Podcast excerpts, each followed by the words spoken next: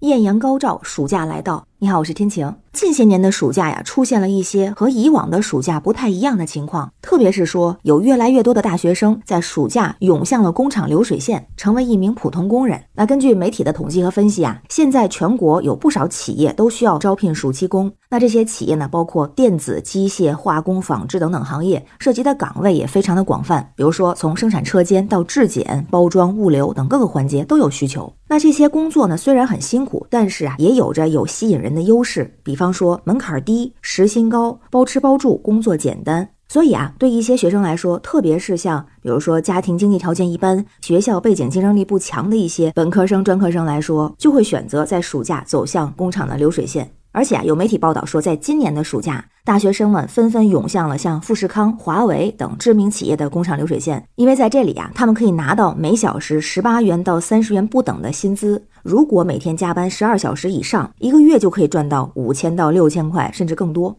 有的同学呢，就会把这笔钱用来支付像学费、生活费。那也有人呢，把它当做给自己的奖励，就更多的零花钱了。也有人呢，把它当成一种特别的体验，甚至啊，把它当成一个游戏过关环节。就是给自己设定了一个目标，比方说我要赚出一台 iPad、一部 iPhone 手机，或者是自己看中很久的一个名牌的鞋或者衣服。那关于这种现象呢，大家的观点可是完全不一样。那有一部分人就认为呢，选择进厂打工，不如啊去做一点更有意义的事儿。于是提到呢，像以前的暑假，其实大学生有很多的事情可以做。那休息娱乐不说，就说一些更有意义的事儿，比方说考驾照，趁着暑假呀，提前准备英语四六级考试，这个对将来比如说考研或者是找工作都有用。参加公益活动，做个小志愿者，通过奉献爱心提升自己的社会责任感，锻炼身体，运动健身。那有条件的呢，可以报一两个兴趣班，学个音乐、舞蹈啊，或者其他的一些什么技能，或者呢多阅读，多读几本好书，就觉得这样是更有意义。那也有一部分人认为呢，说现在大学生就业压力大，通过进厂打工的方式去遭受一下社会的毒打，体验一下工作的辛苦，这没什么不好，而且还是自己赚钱，每分钱都是自己的辛苦换来的，这收入也很不错啊。不过啊，这里面也有一个问题，就是大学生暑期工作也会面临不少的挑战和困难。看到有个分析啊，就比方说有这么几个方面。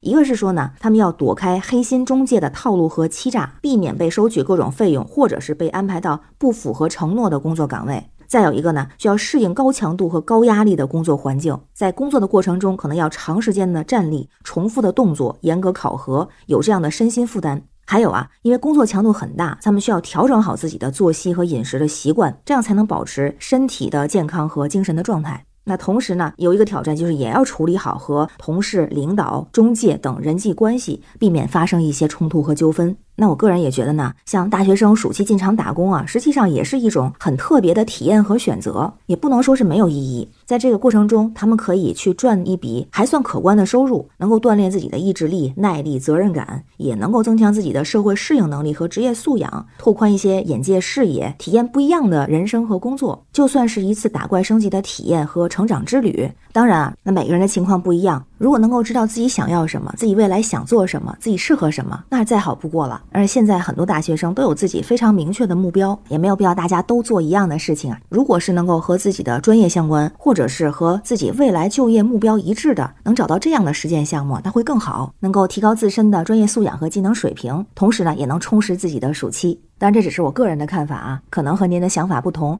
那不知道您是怎么看呀？欢迎在评论区留言，咱们一块儿聊。我是天晴，这里是雨过天晴，欢迎关注主播天晴。感谢您的订阅、点赞、留言和分享，感谢月票支持，也欢迎加入天晴的听友群，绿色软件汉语拼天晴下划线零二幺四，愿您夏日安好，每天好心情。